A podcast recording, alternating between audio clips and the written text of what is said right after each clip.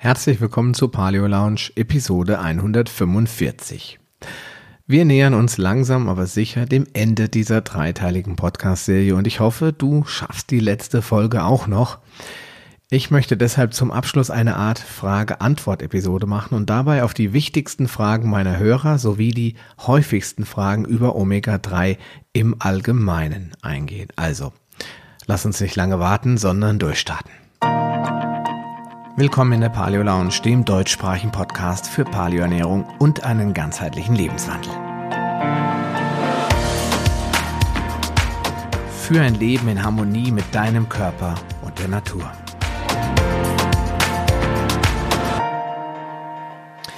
Ja, es ist noch nicht allzu lange her. Da habe ich in meiner Paleo Lounge Facebook-Gruppe darüber gesprochen, dass ich mich mit diesem Thema äh, Omega-3-Fettsäuren ein bisschen mehr beschäftigen möchte, weil ich so ein paar Bücher in die Hand gekriegt habe und nach den ersten 20, 30 Seiten dachte, wow, da steckt aber enorm viel Potenzial drinne in dem Omega-3 und da muss ich unbedingt ein bisschen was drüber erzählen.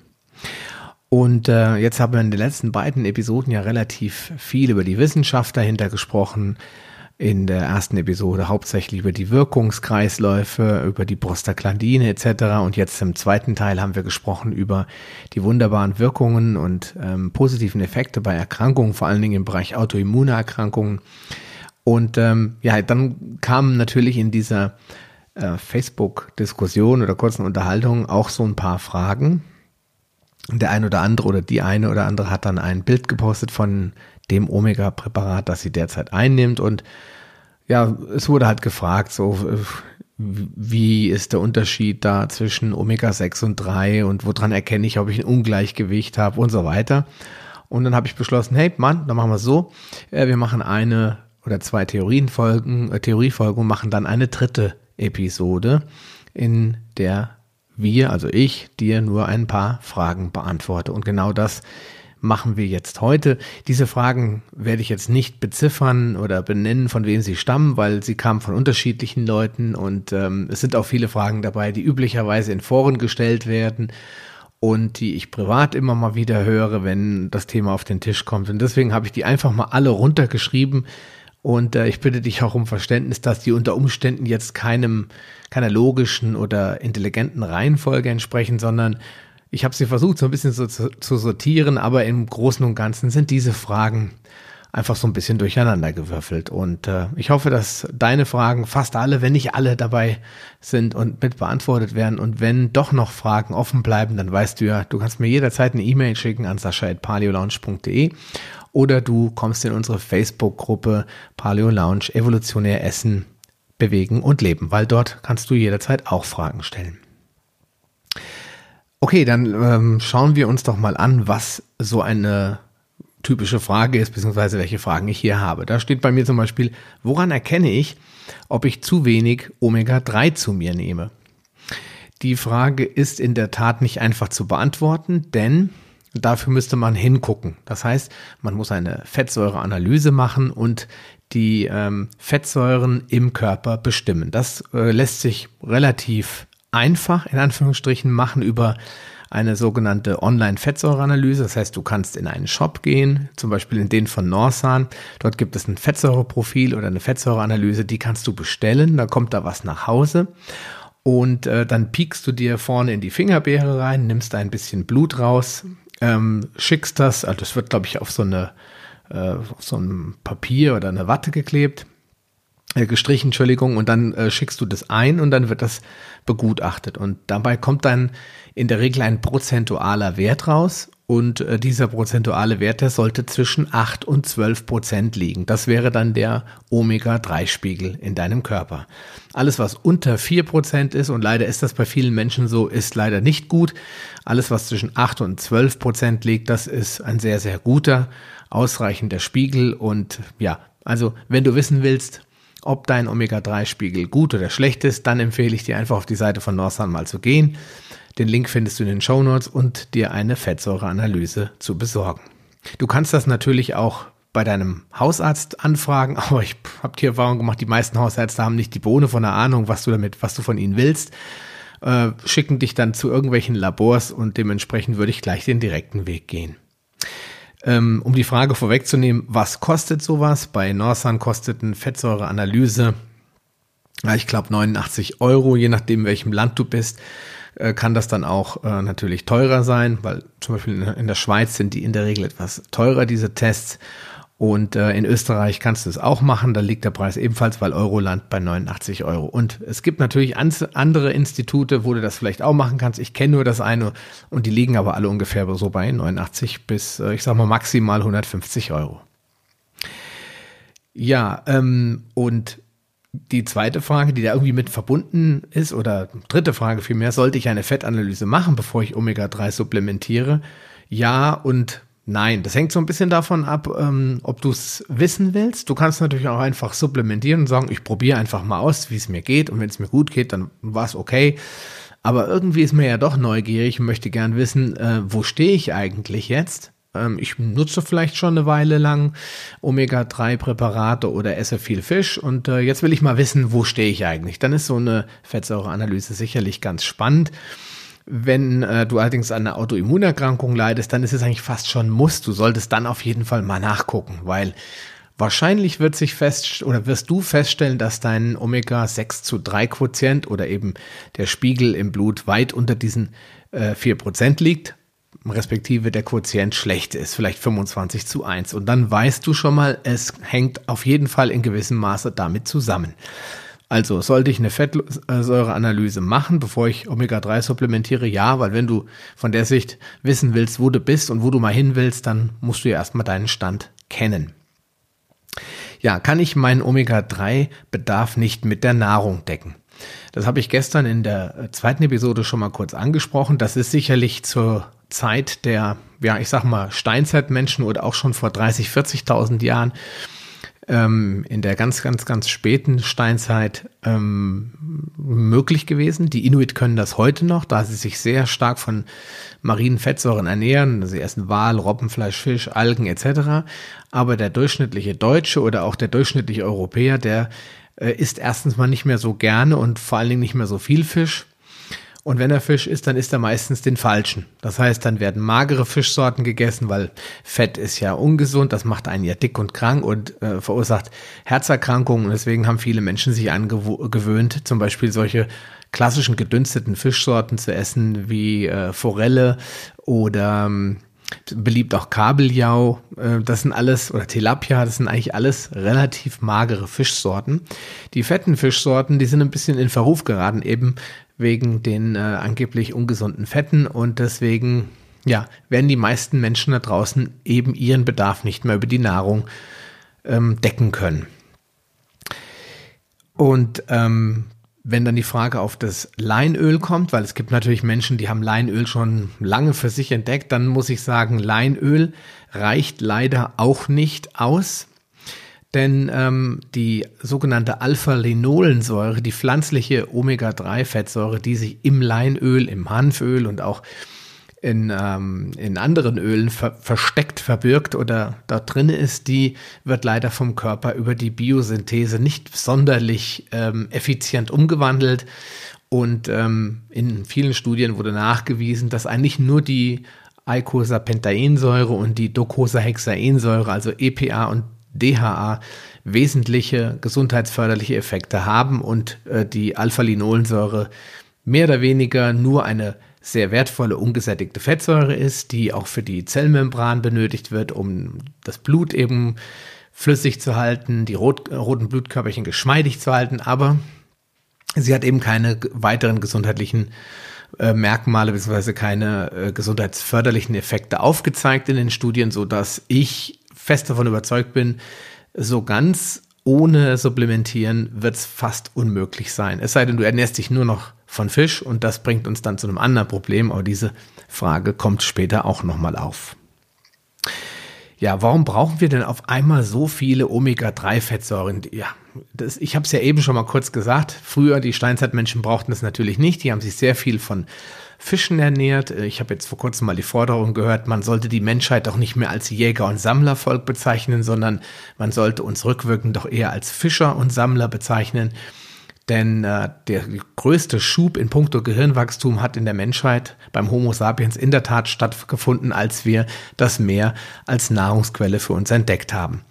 Und äh, wenn man sich anguckt, was die Inuit und äh, andere Völker, die sehr viel mit dem Wasser in Berührung waren, gegessen haben, dann ist einem auch klar, warum die ein Verhältnis von 1 zu 1 oder 2 zu 1 hatten und äh, wir das heute nicht mehr schaffen. Die moderne Ernährung ist erstmal sehr Omega-6-lastig. Das heißt, wir haben sehr, sehr viele Fettsäuren, die aus dem Spektrum der Omega-6-Fettsäuren kommen. Wir haben deutlich mehr gesättigte Fettsäuren und gerade diese beiden Gruppen Omega-3 und Omega-6, die rangeln eben auch um ja, ihren Platz im System. Und wenn ich alles auffülle mit Omega-6-Fettsäuren, dann bleibt eben in diesem ganzen System nicht mehr genug Platz für Omega-3-Fettsäuren. Hinzu kommt, dass die Menschen schon per se viel weniger Omega-3-Fettsäuren zu sich nehmen. Also ich kenne wenige Menschen in meinem Umfeld, die zu Hause Leinöl oder Hanföl oder Leindotteröl äh, haben oder Perillaöl oder äh, Chiaöl sind ja auch sehr äh, Omega-3 ähm, äh, haltig. Und viele essen auch nicht mehr so viel Fisch und Fischölkapseln, Lachskapseln etc. ist, das ist auch eher ein Trend, habe ich das Gefühl. Also wenig Leute sehen das so als notwendig an. Und da vermute ich einfach mal, dass es ähm, ja früher ganz anders war. Die Menschen hatten sehr viel besseres Gleichgewicht, ein besseres Verhältnis und heute ist es eben nicht mehr. Und jetzt müssen wir im, ja, in den meisten Fällen supplementieren, ergänzen, damit wir noch einen ja, gesunden Körper erhalten können. Ja, und was erzeugt dieses Ungleichgewicht? Das wird auch immer wieder gefragt. Woher kommt das? Ich habe es eben schon so ein wenig umschrieben. Das ist dieses, äh, ja, diese Disbalance zwischen Omega-6 und Omega-3-Fettsäuren. Das heißt nicht, dass Omega-6-Fettsäuren einfach nur schlecht sind. Das habe ich gestern in, vorgestern auch schon gesagt. Das ist das, was in der gängigen Ernährungswissenschaft behauptet wird, dass die nur Entzündungen fördern und dass äh, Omega-3 nur Entzündungen bremst und deswegen soll man nur noch Omega-3 und bloß nicht mehr Omega-6 zu uns nehmen. Das ist aber nicht ganz so einfach, äh, würde jetzt aber hier ja, zu weit wegführen vom eigentlichen Kernthema. Fest steht aber, dass wir zu viele billige Omega-6-Fettsäuren, also wertlose Omega-6-Fettsäuren zu uns nehmen, zum Beispiel aus einfachen Quellen wie Sonnenblumenöl, Distelöl, Traubenkernöl und so weiter, also diese Massenöle, die es in allen Supermärkten auf Augenhöhe gibt die dann ganz oft auch pestizidbelastet sind, die dann ganz oft wertlos hergestellt worden sind, ganz, ganz billig produziert in Plastikflaschen, am schlimmsten noch in Polyethylenflaschen. Und dass daraus nachher kein gutes, wertvolles Öl für den Körper kommt, das kann man sich, glaube ich, ganz gut selbst vorstellen. Und wenn ich jetzt diese auch noch zum Braten verwende, wie das ganz oft mit Rapsöl und Sonnenblumenöl gemacht wird, dann entstehen auch noch Trans Transfettsäuren etc. pp. Und äh, dann habe ich irgendwann ein schlechtes Fettsäureprofil. Und das hat gar nicht mit den Omega-6-Fettsäuren per se zu tun, sondern eben mit diesem Ungleichgewicht, das durch die Masse an billigen Ölen, die eben auch Omega-6-Öle sind, entsteht. Und auf der anderen Seite gleichzeitig Omega-3 völlig fehlt in der Ernährung, weil die meisten Leute fast gar keinen Fisch mehr essen. Und wenn, dann essen sie Zuchtfisch. Und dieser Aquakulturfisch, der ist eigentlich auch wesentlich niedriger in seinem Gehalt als die guten wildgefangenen Sorten. Ja, und dann können natürlich Autoimmunerkrankungen, äh, Pestizid- oder Schwermetallvergiftungen und viele, viele andere gesundheitliche Faktoren dafür sorgen, dass das Omega-3, das vielleicht in Anführungsstrichen noch ausreichend vorhanden ist, komplett verbraucht wird, weil es seinen Zweck erfüllt. Das äh, trifft zum Beispiel zu bei stark übergewichtigen Menschen, sehr großen, starken Menschen. Also wenn du jetzt so ein riesen Bodybuilder-Typ bist, zwei Meter groß, zwei Meter breit und jeden Tag 250 Kilo auf der Bank drückst, hast du natürlich einen ganz anderen Bedarf an Omega-3-Fettsäuren als jetzt zum Beispiel äh, der 1,60 Meter, 55 Kilo äh, Mann oder Frau, die insgesamt einfach deutlich weniger Masse mit sich rumträgt und äh, dann auch weniger Fettsäuren braucht. Und dann, wie schon gesagt, kranke Menschen brauchen mehr. Und äh, so entsteht ein ganz, ganz individuelles äh, Verhältnis oder vielmehr ein ganz, ganz individueller Bedarf.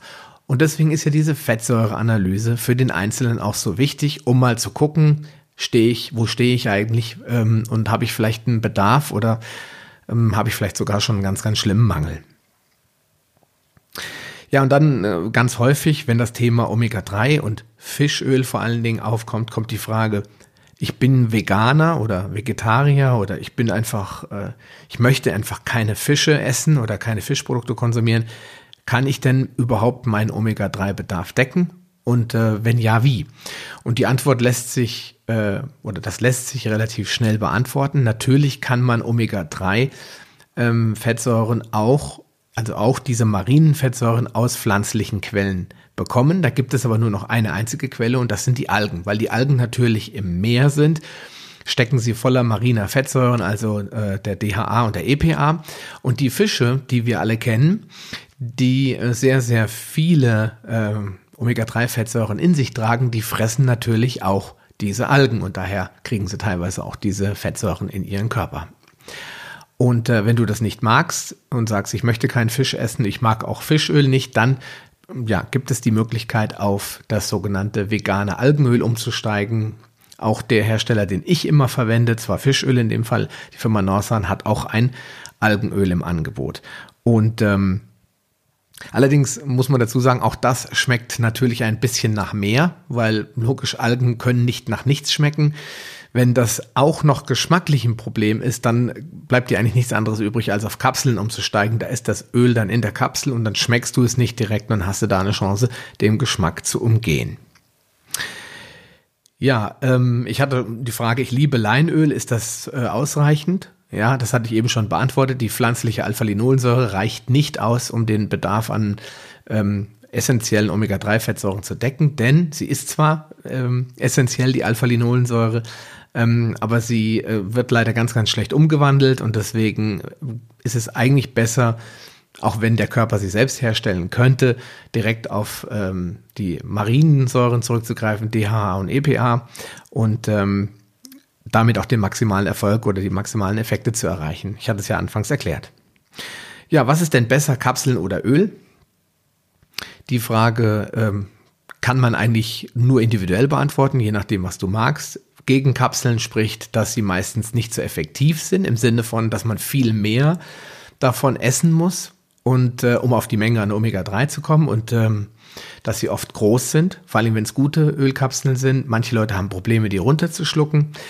Äh, dafür spricht, dass sie eben keinen Fischgeschmack haben, dass sie sich gut transportieren lassen. Zum Beispiel, wenn man im Urlaub ist, möchte man vielleicht keine Ölflasche mitnehmen, schon gar nicht, wenn man ins Ausland will oder irgendwo hinfliegen muss, dann ist es besser. Man hat so eine Dose dabei mit den Kapseln und kann auch überall seinen Omega-3-Vorrat äh, auffüllen. Und ähm, bei dem Öl ist es halt ähm, der Vorteil, dass es sehr viel ja, wirkungsvoller ist und dass es sich eben auch gut zum Essen hinzufügen lässt. Man darf es zwar nicht erhitzen, also man darf es nicht braten, aber wenn man jetzt zum Beispiel irgendwie einen Joghurt hat, kann man es reinrühren, man kann es als Salatdressing verwenden, man kann es, wenn man Fisch gekocht hat, noch zusätzlich oben drüber geben, man kann es über heißes Gemüse geben, man kann es eigentlich zu jeder Mahlzeit irgendwo hinzufügen. Das ist mit den Kapseln wiederum ein bisschen schwer.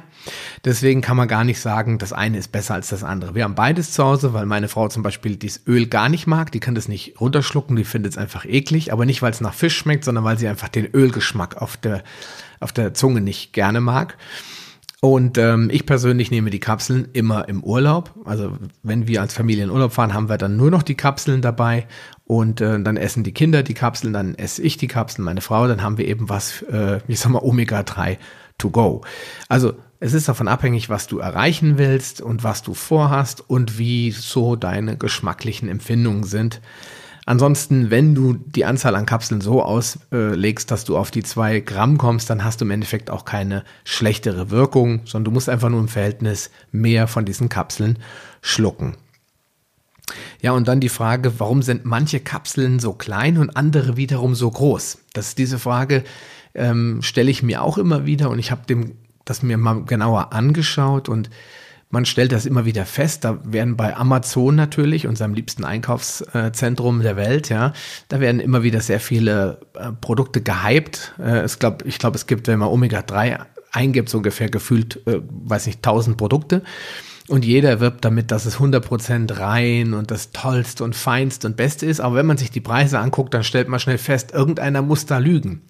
Weil es kann ja nicht sein, dass jemand auf der einen Seite eine Kapsel für 5 Cent herstellen kann, die gar nicht mal so einen schlechten äh, Omega-3-Gehalt hat. Und gute Hersteller, die weltweit in den Ranglisten vorne sind, die, ähm, ich sag mal, Produktionsprozesse verwenden, die zertifiziert sind, die sind dann im Verhältnis dazu viel teurer. Ähm, entweder wollen die die verdrängen vom Markt oder die machen irgendwas anderes. Und da gibt es eigentlich eine ganz einfache Erklärung. Warum sind manche Kapseln so klein? Ganz einfach, sie werden konzentriert. Es gibt verschiedene Möglichkeiten, das zu tun. Der einfachste Weg, und den verwenden eigentlich alle, die jetzt keine großen Kapseln haben, weil die können ja nicht das Omega-3 ähm, irgendwo reinpressen, wo es von Volumen nicht reinpasst. Also verwendet man das folgende oder man macht folgendes. Man äh, tut sich diese Fettsäuren äh, zerschlagen. Man muss sich das so vorstellen, das ist ein riesen Fettsäureprofil. Omega-3-Fettsäuren äh, gibt es viele. Und äh, die sogenannte Eicosapentaensäure sowie die Docosahexaensäure sind nicht die einzigen. Dann gibt es halt auch noch die ähm, Docosapentaensäure, die ist ganz oft auch noch mit drin, so wie kleinere andere Fettsäuren. Und jetzt geht man hin und äh, ich sag mal, man haut auf das Sparschwein und dann liegt das ganze Zeug da und dann sortiert man das schön. Und dann kommt am Ende, filtert man nur noch die DHA und die EPAs raus und tut die schön noch in gleichmäßigen Verhältnissen, so stelle ich mir das vor, wenn ich mir die Zahlen angucke, äh, in dieser Kapsel äh, äh, konzentrieren und dann hat man auf einmal eine reine, eine, eine reine Omega-3-Kapsel, ähm, die nur noch aus DHA und EPA be besteht. Und dann kriegt man natürlich ähm, pro Gramm Fischöl viel mehr Omega-3-Fettsäuren hin, aber das macht man eben durch einen chemischen Prozess, weil diese Konzentration, diese Verarbeitung und Behandlung des Öles erfordert natürlich verschiedene Prozesse, die nichts mehr mit natürlichem Fischöl zu tun haben. Und äh, auffällig ist das, wenn man auf die ähm, Packungshinweise ähm, schaut und findet dann sowas wie enthält pro Kapsel 200 Milligramm DHA und 200 Milligramm EPA oder 200 Gramm DHA und 400 Milligramm EPA und so weiter. Also man findet sehr, sehr glatte, schön abgerundete auf 100 oder auf 100 aufgerundete Zahlen, die somit natürlich nicht mehr viel zu tun haben. Denn keiner kann das natürlich aufs Milligramm oder aufs äh, Mikrogramm genau abwiegen. Deswegen äh, vermute ich einfach mal, ist das einer der wichtigsten Hinweise. Und wenn die Kapseln besonders auffällig klein sind, kann man davon ausgehen, dass hier mit solchen Methoden vorgegangen wird.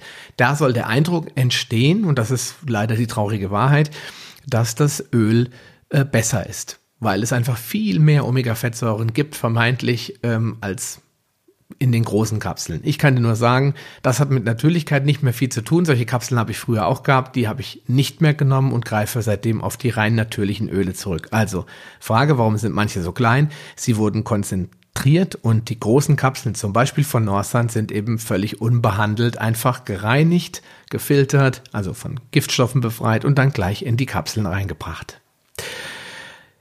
Ja, und dann kommt die nächste Frage. Ich habe mal gehört, dass Fischöl viel besser aufgenommen wird als Kapseln. Das habe ich in der Tat mal von einer Freundin von mir gehört, ist schon ein paar Jahre her ja, die würden ja von der Magensäure zerstört und dann würde das, die, werden die Nährstoffe nicht mehr aufgenommen und so weiter. Das mag stimmen bei Probiotika, weil die Bakterien ja natürlich sehr empfindlich sind und wenn die auf dem Weg in den Darm durch die ganze Magensäure müssen, dann werden die meisten Stämme zerstört. Aber bei den Fettsäuren nicht, weil die sollen ja ruhig im Magen aufgenommen werden und ähm, deswegen macht das keinen Unterschied, ob man das Öl so runterschluckt oder ob man die Kapsel runterschluckt.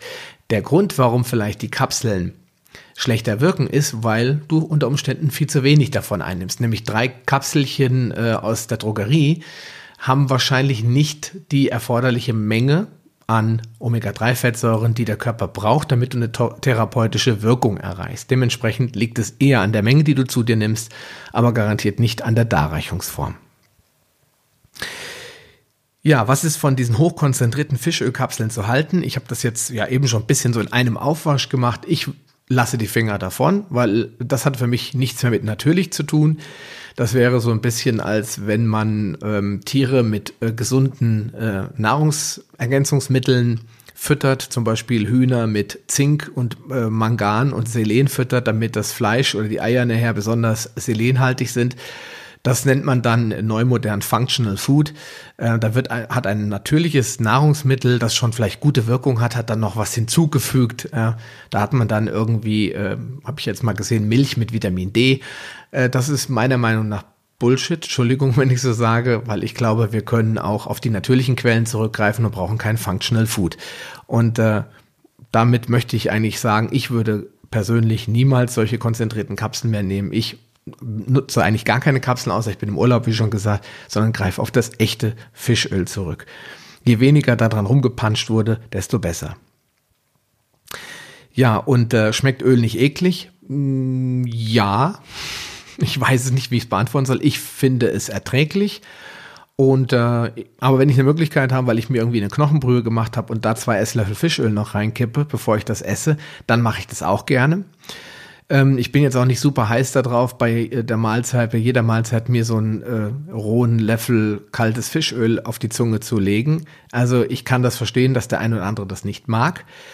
Ähm, eklig, ja, es gibt Leute, die müssen dann würgen und kriegen das gar nicht runter. Ich verstehe das, also lass es einfach. Dann mach es in den Salat, mach es auf den Fisch, wenn du mit dem Fisch keine Probleme hast. Mach es zum Gemüse dazu, rühr es in Joghurt rein oder in Kefir oder in irgendwelche anderen äh, Lieblingsspeisen oder in Smoothies oder Shakes oder wie auch immer. Alles gar kein Problem. Nur bitte am Ende, bevor der Konsum stattfindet. Also den Smoothie nicht mit dem Öl shaken. Ich weiß nicht, was dabei passiert, weil die, wenn gerade diese Powerblender, da werden die Fette ja dann auch zerschlagen. Deswegen empfehle ich eigentlich immer bei solchen äh, ungesättigten Fettsäuren und bei wertvollen Ölen diese am Ende einfach mit dem, äh, mit so einem langen äh, Latte Macchiato Löffel oder mit so einem langen Eislöffel dann nochmal vorsichtig in deinem Smoothie unterzurühren und dann zu genießen, anstatt die dann alles zusammen zu quillen. Ähm, aber ja, ähm, wenn das ein Problem ist, hast du diese Möglichkeit. Die zweite wäre natürlich auf Kapseln zurückzugreifen oder auf Algenöl, wobei ich gleich sagen muss, auch das schmeckt ein bisschen nach mehr. Ähm, einfach mal probieren, was dir am besten schmeckt. Äh, wenn es gar nicht geht, ja, dann helfen immer noch die Kapseln. Die sind nach meiner eigenen Erfahrung völlig geschmacksneutral. Ähm, ja, was ist die richtige Dosierung? Ich hatte das gestern schon mal gesagt, da gibt es eigentlich keine so eine richtige Dosierung. Das hängt so ein bisschen davon ab, was du erreichen willst. A, wo stehst du gerade? Hast eine Fettsäureanalyse gemacht, stellst fest, dein Verhältnis ist XY, zum Beispiel 15 zu 1. Dann hatte ich in der gestrigen Episode so eine kleine Übersicht aus dem Buch von ähm, Dr. Volker Schmiedel ähm, in die Shownotes gepackt, wo du sehen kannst, bei welchem Verhältnis du ungefähr mit welcher täglichen Dosierung rechnen solltest wobei es dem äh, Körper völlig egal ist, ob du jeden Tag davon nimmst oder ob du sagst, ja, okay, rein rechnerisch bräuchte ich jetzt ein Esslöffel Fischöl pro Tag, ähm, habe ich aber keinen Bock drauf, also mache ich mir heute eine Portion Fisch und kipp noch drei Esslöffel oben drüber, dann hast du vielleicht deinen Wochenbedarf oder die Hälfte der Woche schon hinter dir und dann machst du das vielleicht noch ein zweites Mal, da machst du dann deine zwei oder drei Esslöffel vielleicht in einen großen Quark oder in Joghurt und dann musst du nicht jeden Tag Fischöl naschen, sage ich mal so vorsichtig. Ähm, aber insgesamt solltest du pro Tag auf eine gewisse Dosierung kommen und bei mir ist das ein Esslöffel, damit fahre ich ganz gut. Schau einfach, wie dein Verhältnis aussieht und probier es aus. Zwei Gramm, das ist das, was äh, als therapeutisch ausgewiesen wird. Ab da hat man wirklich deutliche Veränderungen bei den äh, Krankheitsbildern gesehen, hat man deutliche Verbesserungen im, in den Blutfetten gesehen, beim Blutdruck und so weiter. Überall da, wo Omega-3-Fettsäuren wirken, war eine therapeutische Dosis von zwei Gramm eigentlich immer die beste Wahl. Dann hängt es natürlich davon ab, Gewicht, Größe, ich habe es ja eben schon gesagt, Kinder brauchen natürlich weniger, deswegen schau einfach nochmal in Episode 2, also alles über Omega 3 Teil 2 in die Shownotes rein, da habe ich das aus dem Buch abgedruckt oder abgetippt vielmehr. Ja, und ähm, diese Dosierung, die, ja, kannst du dir dann äh, wie auch immer aufteilen.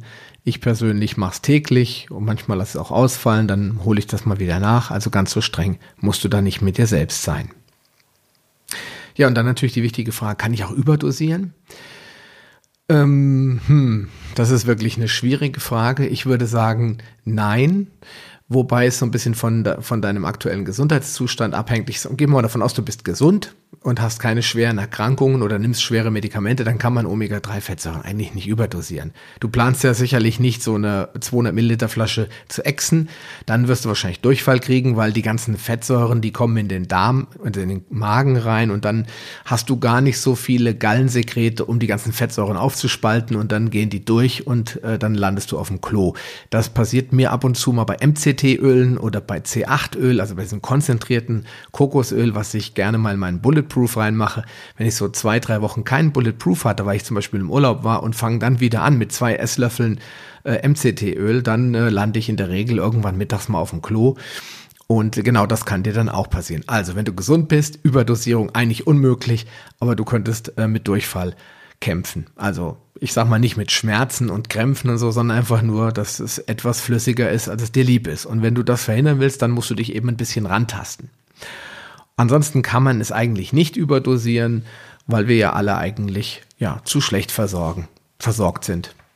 Und ähm, die Frage, wie und wann nehme ich es ein, da gibt es natürlich keine besonderen Regeln, nur man sollte es immer bei einer Mahlzeit zu sich nehmen. Das wurde auch in mehreren Studien nachgewiesen, dass die höchste Effektivität immer eintritt, wenn der Körper im Fettstoffwechsel ist. Wenn du also gerade auf nüchternen Magen das Öl nimmst, dann wird die, ist die Wahrscheinlichkeit, dass viele der Fettsäuren einfach nur durchgereicht werden, leider größer, als wenn du gerade ganz normal Mittag, Abend isst oder Frühstück isst solange, ich sag mal, eine gewisse Anzahl an Gramm Fett mit in der Nahrung ist, dann ähm, ist das kein Problem. Fettfrei soll es natürlich nicht sein, aber wenn du morgens zum Beispiel gerne Müsli isst, dann isst, trinkst du dafür dazu vielleicht irgendeine Milch, zum Beispiel auch eine Pflanzenmilch, aber das enthält alles reichlich Fett. Oder wenn du jetzt am Wochenende dein Wurstbrötchen zum Frühstück isst, ja, ich weiß ja nicht, was du isst, aber sobald Fett in deinem in deiner Mahlzeit sich befindet, kannst du kurz vorher oder kurz danach oder währenddessen oder wie auch immer das Omega-3 Präparatöl wie auch immer einnehmen und es wird optimal vom Körper resorbiert. Und äh, von der Uhrzeit her gibt es da überhaupt gar keine Eingrenzungen, je nachdem, wenn du Nachtschicht arbeitest und musst dann nachts irgendwas essen, weil du sonst nicht leistungsfähig bist, solange du eben in deiner Nahrung genug Fett hast, dann kannst du das Öl gleichzeitig oder eben äh, in Begleitung einnehmen. Ja, und jetzt kommt natürlich die Frage, woran erkennt man eigentlich ein gutes Präparat? Und auch das ist so das äh, Thema immer wieder in den Facebook-Gruppen oder zum Beispiel auch bei Amazon in den Rezensionen immer wieder sehr, sehr lustig zu lesen, was die Leute da schreiben. Natürlich wird immer alles sehr gerne über den grünen Klee gelobt, aber so einige Menschen, die gucken dann doch genauer hin und stellen irgendwas fest. Und das habe ich mir mal angeschaut und daraus ergibt sich für mich eigentlich so eine kleine äh, Gruppe an Merkmalen, auf die du achten solltest und woran du ein gutes Öl erkennst. Erstmal bei Kapseln sollte der Geruch neutral sein. Wenn du die Kapseldose aufmachst und riechst da dran, dann sollte es vielleicht ja ein bisschen nach Glycerin, das riecht dann so ein bisschen eben nach Apotheke, aber mehr sollte es nicht sein. Wenn die Kapseln äh, äh, parfümiert wurden, das gibt es durchaus auch, dass die so ein bisschen nach Vanille riechen oder irgendwas, dann ist das okay. Ich persönlich bin der Meinung, das braucht man nicht, das ist einfach nur ein Zusatz, damit die Leute es toller finden, aber am besten es riecht einfach mal nach nichts. Wenn du da schon einen Fischgeruch, einen aufdringlichen Fischgeruch wahrnimmst, äh, sowohl bei den Kapseln als auch bei den Ölflaschen, dann sofort wegkippen, weil dann ist es schon oxidiert und dann schadet es deinem Körper, weil diese Oxidation ruft äh, die Transfettsäuren auf den Plan und die willst du nun, weiß Gott, nicht in deinem Körper haben. Das gleiche gilt natürlich beim Geschmack. Das heißt, wenn du das Öl äh, vielleicht nicht riechst, aber dann im Mund hast und denkst, boah, das schmeckt wie alte Butter oder wie vergammelter Fisch, dann auch wieder ausspucken, Mund ausspülen und ab in die Tonne. Ansonsten erkennst du natürlich sauber, äh, daran, dass die Kapseln sauber sind, wenn sie ein bisschen aneinander haften. Das wird ganz oft geschrieben in den äh, Amazon-Rezensionen. Äh, ist das kein Qualitätsmerkmal? Denn die Kapseln werden ja sehr, sehr frisch abgefüllt und die werden natürlich von außen auch mit ähm, als Feuchthaltemittel mit Glycerin in der Regel, ähm, ja, ich hätte mal gesagt, zusammengebastelt. Und äh, je nach Temperatur kann da eben schon mal, ich sag mal, ein kleiner klebriger Film entstehen. Und dann, wenn es dann wieder trockener wird oder kälter wird, dann kleben die dann halt. Ich nehme dann meistens äh, die Dose mit den Kapseln und boah, hau die mal auf den Tisch. Und dann hört man dann schon so ein bisschen wie so ein Würfelbecher, dass sich die klebenden Kapseln wieder lösen. Das hat überhaupt gar keinen Einfluss auf die Qualität. Oder gibt keinen äh, Eindruck darüber, dass, oh, das sind jetzt schlechte Kapseln, weil die kleben. Allerdings, wenn sie dann eins der anderen Merkmale wie ge komischer Geruch oder äh, ekliger Geschmack dann hinzukommt, dann sind sie nicht mehr gut. Guck also da auch immer ein bisschen auf das Mindesthaltbarkeitsdatum. Also sie sollten sauber sein auf jeden Fall und äh, nicht verunreinigt. In der Dose sollte auch nichts anderes sein als nur Kapseln, nicht irgendwelche Krümel oder Zeug. Und ähm, wie schon gesagt, das MHD sollte ausreichend noch äh, gültig sein. Dann sollten sie aus einer nachhaltigen Fischerei stammen. Ähm, es gibt zwei Zeichen, die ich empfehlen kann. Die sind natürlich nicht 100% perfekt. Das gleiche gilt ja auch für Biosiegel.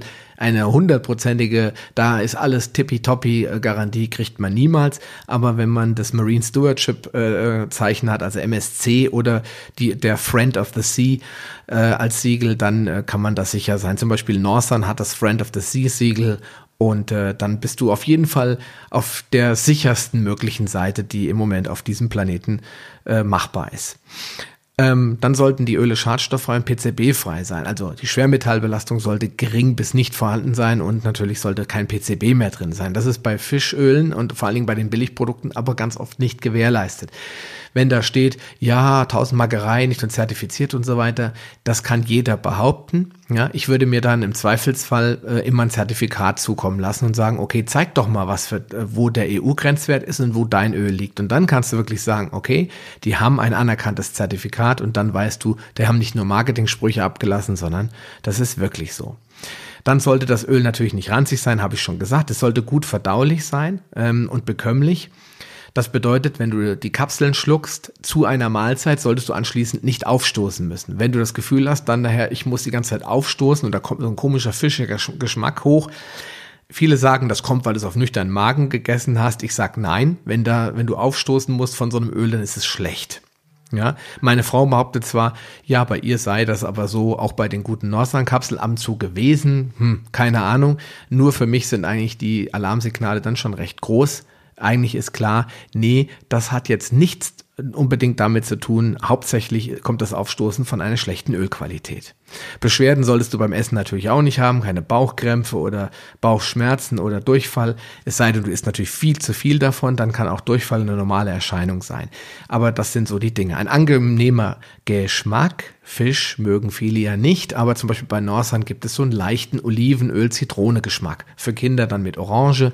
Das ist ähm, ja einfach was, was Norsan gemacht hat. Es gibt andere Öle, die oder andere Hersteller, die machen das auch. Der Geschmack sollte auf jeden Fall irgendwie natürlich mediterran und nach Meer sein und nicht irgendwie äh, vergammelt und schlecht. Und ähm, dann sollten bei der Herstellung der Öle und Kapseln natürliche Antioxidantien verwendet werden und nicht irgendwelche künstlichen Tocopherole. Das sind die Vitamin E-Substitute, die ganz oft aus preislichen Gründen verwendet werden, sondern es sollte reines Vitamin E sein und bei den Ölen wird ganz oft Olivenöl eingesetzt. Auch da solltest du darauf achten, dass es kalt verarbeitet wurde und nicht äh, heißes, also gekochtes oder erhitztes Öl verwendet wurde. Das kannst du aber in der Regel, wenn du genau hinguckst, bei den Herstellern auch als Info finden. Steht nichts explizit drinne, musst du davon ausgehen, dass äh, die Qualität dann nicht berauschend ist. Ja, und dann sollten keine unnötigen Zusatzstoffe oder synthetische Vitamine beigemixt sein. Ähm, weil die meiner Meinung nach nicht unbedingt in natürlicher Art und Weise darin vorkommen. Ausnahme ist Vitamin D. Äh, es gibt zum Beispiel einige Öle, da ist ein bisschen Vitamin D drinne. Das ist immer ein gutes Zeichen. Da hat man dann besonders äh, gute Fischquellen ausgewählt und hat äh, sogar noch einen geringen Anteil von Vitamin D mit dabei. Und ähm, das kann nicht schaden, weil das muss ja auch mit Fett aufgenommen werden, Vitamin D oder eigentlich ist es ja ein Hormon.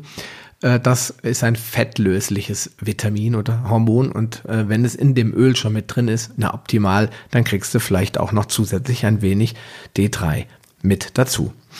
Und ähm, dann ist es wichtig, ein hochwertiges Öl zu haben mit vielen unterschiedlichen Fettsäuren, also mit einem richtigen Fettsäureprofil und nicht ein Konzentrat. Ich hatte das eben schon gesagt. Viele bieten dir schön durchgestylte, designte Verpackungen an mit äh, auf die letzte Nachkommastelle auf null abgerundete, abgerundeten DHA und EPA-Werten.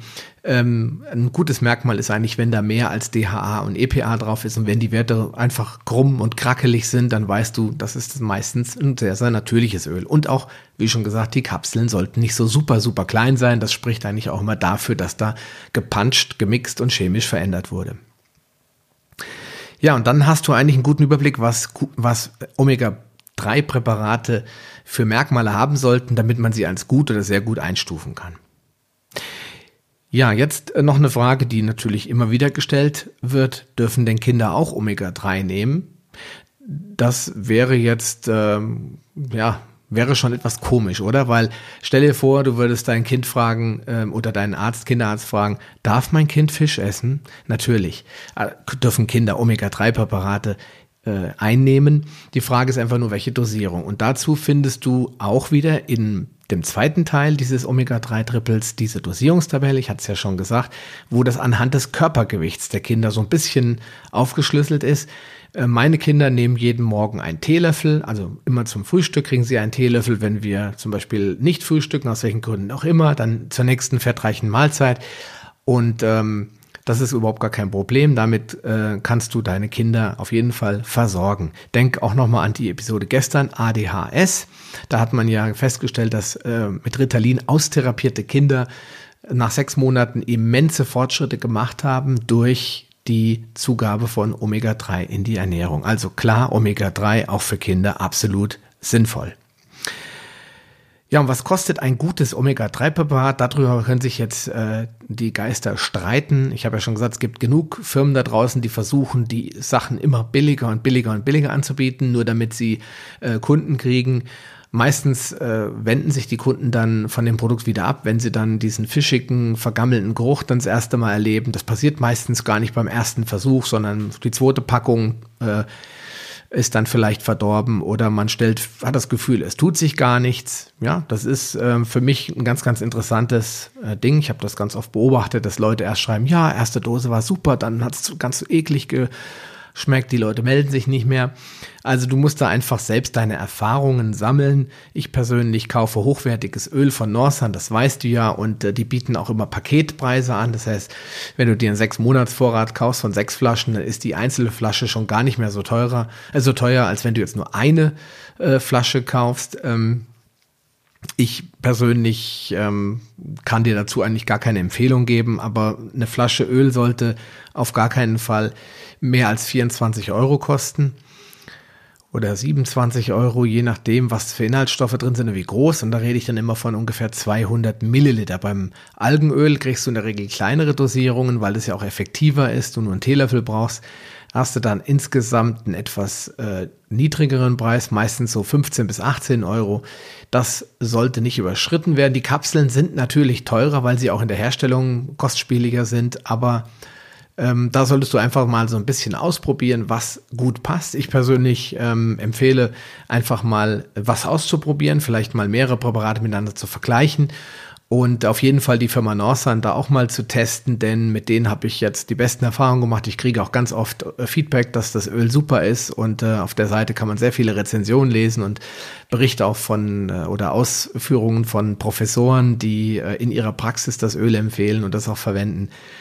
Ja, das ist so ein bisschen eine Vertrauenssache und auch eine Geschmackssache. Ich persönlich möchte da eigentlich äh, gar nicht sagen, das ist das Beste oder das ist das Beste. Mach da deine eigenen Erfahrungen und dann vergleich die Preise miteinander.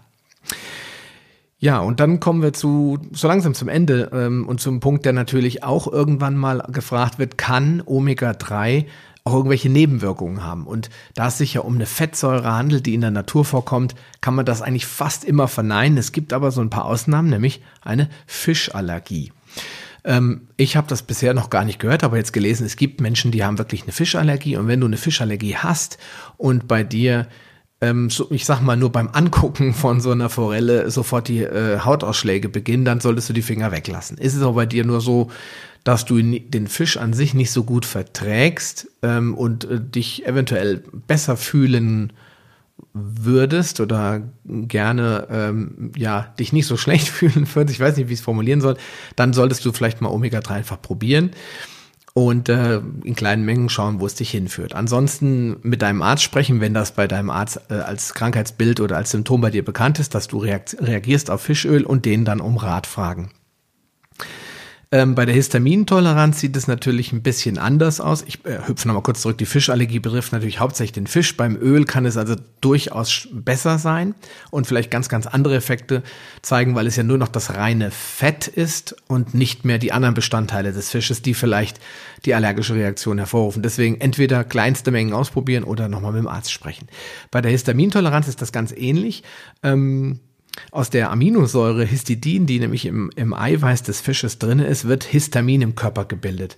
Und wenn der Fisch ein bisschen liegt, also ein, zwei Tage, das ist ja noch lange nicht schlecht, dann hast du auf jeden Fall ja deutlich mehr Histamin im Fisch, als wenn der ganz fangfrisch vom Kutter kommt und du den in die Pfanne haust. Ähm, Fischöl aber enthält kein Eiweiß mehr und damit kann natürlich auch da kein Histamin mehr gebildet werden. Deswegen sollte Fischöl eigentlich überhaupt gar kein Problem sein, denn aus dem Fett kann man kann der Fischkörper oder dein Körper kein Histamin mehr herstellen und dementsprechend bist du da auf der sicheren Seite. Beim Fisch direkt, also beim Konsum des frischen Fisches oder eingelegt, geräuchert oder was immer, da solltest du natürlich tunlichst die Finger von lassen ähm, und erstmal an diesem Thema Histaminintoleranz arbeiten. Ja, aber ganz im Gegenteil, wenn es um das Fischöl geht, gibt es auch Studien, die gezeigt haben, dass Omega-3 die Freisetzung von Histamin aus den Mastzellen vermindert. Und vielleicht ist das für dich der Anfang vom Ende deiner Histaminintoleranz. Also lass es einfach auf einen Versuch ankommen. Und ähm, ja, dann kommen wir zum letzten Punkt. Schließlich habe ich das auch schon einige Male gesagt. Ich habe gehört, dass ein hoher Fischkonsum zu hoher Schwermetall- und PCB-Belastung in deinem oder in meinem Körper kommen kann. Was ist denn da dran? Das habe ich jetzt, glaube ich, in beiden Teilen schon mal angesprochen, in den Teilen 1 und 2.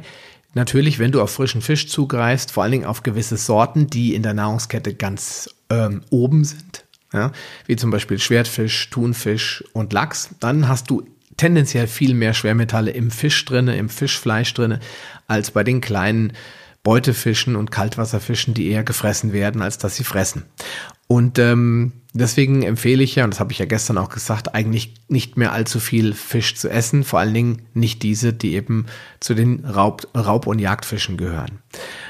Ähm, wenn du jetzt bei dem Öl darauf schließt, dann äh, ist das vielleicht bei billigen Produkten so, aber bei äh, vielen Ölen, unter anderem auch bei Norsan, hast du das Problem nicht, denn diese werden relativ frisch in sauerstofffreiem Umfeld hergestellt, sodass keine Oxidation stattfindet. Und anschließend werden die Öle ja auch nochmal gefiltert und gereinigt von den sogenannten äh, PCBs und von den Schwermetallen, sodass nachher ein sauberes Öl unter Zugabe von Antioxidantien, in dem Fall Olivenöl, abgefüllt werden in Flaschen. Und wenn man sich dann anguckt, wie die Schwermetallbelastung bei zum Beispiel Norsan aussieht, dann ist man da 75 Prozent, das habe ich auch gestern schon gesagt, unter dem Schadstoffgrenzwert der EU.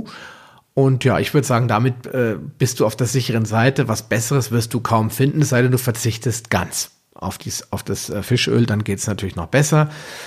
Ähm, beim Algenöl ist es ähnlich, auch diese werden natürlich gereinigt und gefiltert und von den äh, weil das ja schon im Prinzip auch äh, meeresreinigende Organe, äh, Systeme sind, die die Algen diese natürlich auch immer belastet und deswegen muss man sich auch natürlich davon befreien. So dass man sich beim Fischöl, Algenöl und diesen ganzen Derivaten daraus viel, viel weniger Gedanken machen muss, wenn die Herstellung und die Schadstoffbefreiung gut geklappt hat, als beim richtigen frischen Fisch. Da muss man wirklich ganz genau hinschauen. Ja, und wie sieht es dann mit der Nachhaltigkeit aus? Weil dann, wenn wir jetzt alle Omega-3-Präparate kaufen und nehmen, dann sind wir vielleicht gesund, aber wir haben es Meer leer gefischt. Jetzt mal ganz übertrieben dargestellt. Das ist natürlich nicht so, denn äh, die Überfischung der Meere ja, die hat ganz andere Gründe. Das liegt nicht damit zusammen, dass wir jetzt ein paar Omega-3-Öle zu uns nehmen, sondern das liegt einfach daran, dass die Menschen immer mehr billige Fischprodukte haben wollen. Es werden Millionen, wenn nicht sogar äh, Milliarden von Fischkonserven weltweit hergestellt. Und äh, das führt dazu, dass die meisten Fische auf dieser Welt schon überfischt sind. Und Daher empfehle ich dir und möchte dich eigentlich schon fast darum bitten, beim Fischkonsum, sei es frisch oder aus welchen anderen Quellen auch immer, auf die Nachhaltigkeit zu achten. Fischsorten, die keine Zertifizierung haben, sind genau genommen nicht geeignet zum Verzehr, weil die, das befeuert eigentlich äh, das Aussterben bestimmter Arten. Dazu zählt zum Beispiel der Kabeljau, bestimmte Lachsbestände sind vom Aussterben bedroht, der Thunfisch ist ganz stark bedroht. Ähm, es gibt aber auch viele andere äh, Fischarten, die bedroht sind. Da gibt es eine Liste von Greenpeace. Ich packe sie dir gerne nochmal rein. Achte darauf, dass dein Fischöl oder Fischölpräparat, Kapseln zum Beispiel, eben ein MSC oder ein Friend of the Sea Zertifikat hat und äh, du damit weißt, dass es aus einer nachhaltigen Quelle kommt. Alternativ kannst du natürlich auf Grillöl zurückgreifen. Das wird eben aus diesem, ähm, ich sag mal, antarktischen Grill hergestellt, diesen kleinen Krebstieren des Wals liebstes Futter. Ähm, die Biomasse ist so hoch, dass ähm, ich glaube insgesamt die Jahresproduktion nur um 30 Prozent reduziert, also reduziert wird oder gebraucht wird für die ähm, Herstellung von Grillprodukten und der Rest, also 70 Prozent, können sich weiter vermehren, so dass eigentlich die Bestände nur zunehmen und nie abnehmen. Und dadurch, dass sie in der Antarktis sind, haben die ähm, Grillölbestände, äh, hat also Grill eigentlich ähm, auch die besten Werte, was äh, Schwermetallbelastung betrifft. Das ist ein sehr sauberes, sehr hochkonzentriertes Öl. Allerdings muss man dafür sehr viel ja, ich sag mal, Einsatz bringen, um aus dem Grill dann ein Öl zu erzeugen. Und das macht das Grillöl in meinen Augen unattraktiv. Es ist eigentlich völlig überteuert. Und äh, es gibt auch keine Studien, die beweisen, dass Grillöl, äh, ich sag mal, zehnmal wirksamer ist als normales Fischöl. Denn äh, in, im Endeffekt sind da drin die gleichen Fettsäuren drin und dass dann noch zusätzlich Astaxanthin drin ist, macht es jetzt nicht äh, so viel besser, dass man den zehnfachen oder teilweise zwanzigfachen Preis dafür zahlen sollte. Und deswegen empfehle ich das eigentlich nur, wenn du sagst, ich brauche das für mein Gewissen, sonst kann ich nicht mehr schlafen.